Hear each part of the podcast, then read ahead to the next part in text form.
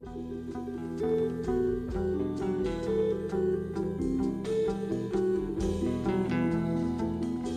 家好，这里是小黑。今天我们讲第四节伊斯兰教文明。哈里发曼苏尔选择巴格达作为阿拔斯王朝的首都所在地，预见到了自己选择的辉煌前景。曼苏尔希望很快得到全面实现。他说：“这个东濒格里斯河、西临幼发拉底河的岛屿，是一个世界性的市场。溯底格拉、溯底格里斯河上的所有船只都将在这里停泊；顺底格里斯河而下，沿幼发拉底河运来的货物也将在这里停泊、一切。这里将是山区伊斯法罕和霍拉桑苏地区的最重要交通要道。感谢阿拉，为我保留了这块地方，并使在我之前来过这里的人们忽略了它。”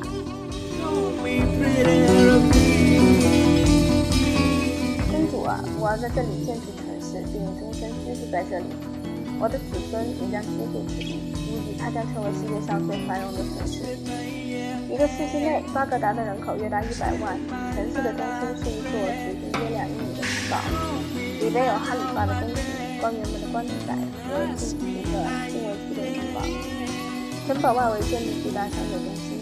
富饶两河流域，作物、小麦、大麦、稻米、椰枣、橄榄，提供丰富金属资源，新都库什山脉白银、努比亚苏丹黄金、伊斯法罕铜以及来自波斯、中亚、西西里岛的铁。帝国境内的许多地方都蕴藏着宝石。波斯湾水域还盛产珍珠，工业也很繁荣。就从事生产的人数和产值而言，纺织业最为重要。从中国战俘身上学到的造纸术迅速传遍伊斯兰，百年传入西班牙，繁荣经济遍布辽阔阿拔斯帝国，促进彼此间的贸易。穆斯林商人走陆路经过中中亚，从水路从印度、西南、东南亚和中国通商，从非洲进行广泛贸易，获得黄金、象牙、威利和美玉。斯堪的纳维亚半岛上发现大批进入七至十一世纪的穆斯林印裔。证实了穆斯林商人同北方国家的贸易。如此广泛的贸易交流，促进银行业的高速发展。结果各主要城市都没有分行，在巴格达开了支票，可以在摩洛哥兑现，有了真实的经济基础。阿拔斯王朝的哈里发们便在其奢华豪华的宫殿里尽情享受。一千零一夜描写了最著名的哈里发哈伦赖希德，他是个有文化素养的统治者。身边簇拥着一批诗人、乐师、歌手、舞女、室内常见的游戏是象棋、投的诗舞。室外运动打猎、音乐、放鹰、马术、射箭、击剑、掷标枪、骑马比赛。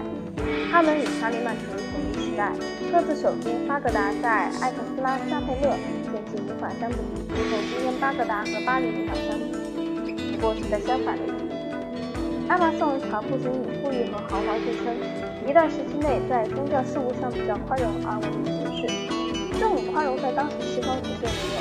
伊斯兰教教法在一定程度上可用来说明这一点。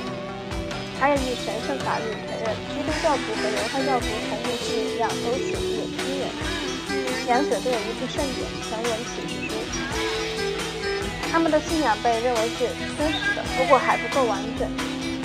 穆罕默德已经取代了摩西和耶稣基督，因此伊斯兰教宽容基督教徒和犹太教徒，允许他们坚持自己的信仰，并以某些限制和处罚。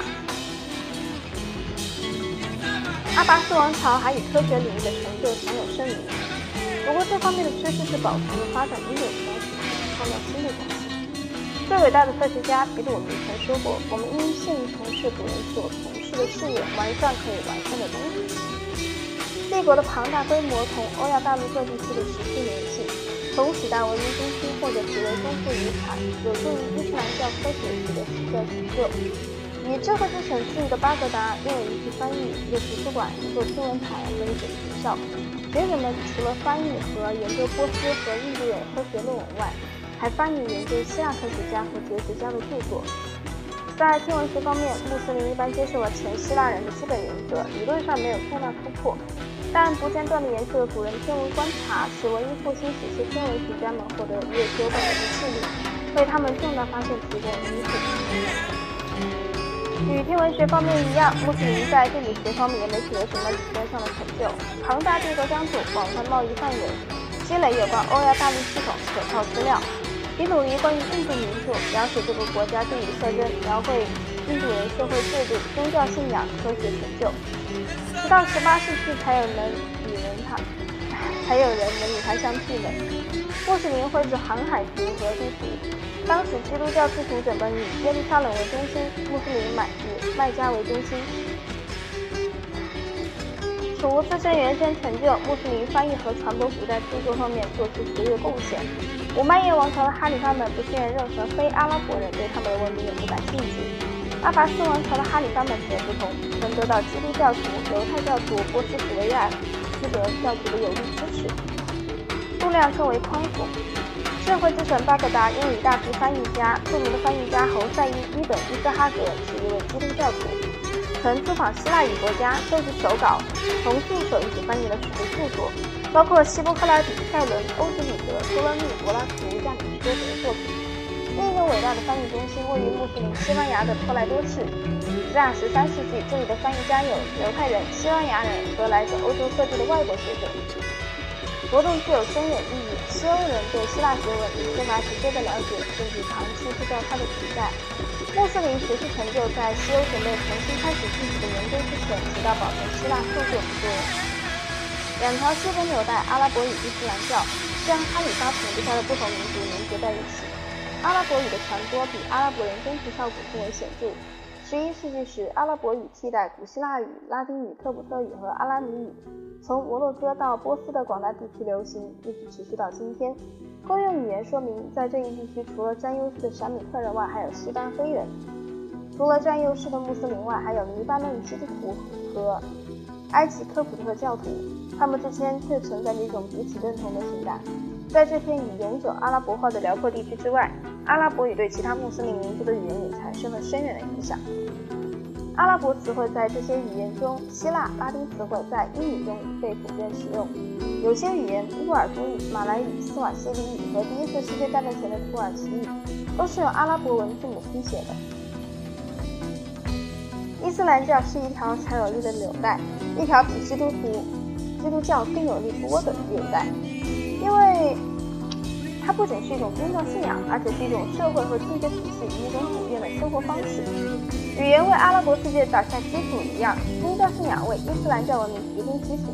众所周知，伊斯兰教文明在征服后的几个世纪中，逐渐发展成为一种带有基督教、犹太教、索罗亚斯德教和阿拉伯宗教的成分，带有希腊、罗马、波斯、美索不达米亚的行政、文化和科学之成分的综合体。它不是早先各种文化的简单拼凑，而是代表全新文明的一种融合。来源不一，多种组成部分，但却明显带有阿拉伯伊斯兰教的独特印记。目前为止，伊斯兰教依然是一股较重要的势力，世界的第二大宗教，约有十亿信徒，约占世界人口的百分之十八。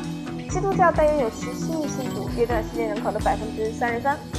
穆斯林、教自以及阿拉意志的顺从者分布在从非洲的大西洋海岸越过北非。穿过中东和南亚，直达印度尼西亚的辽阔地域，因此许多种族群体占据了全整民众的地域。阿拉伯人及伊斯兰教的创始人，现在成了伊斯兰教中的少数派。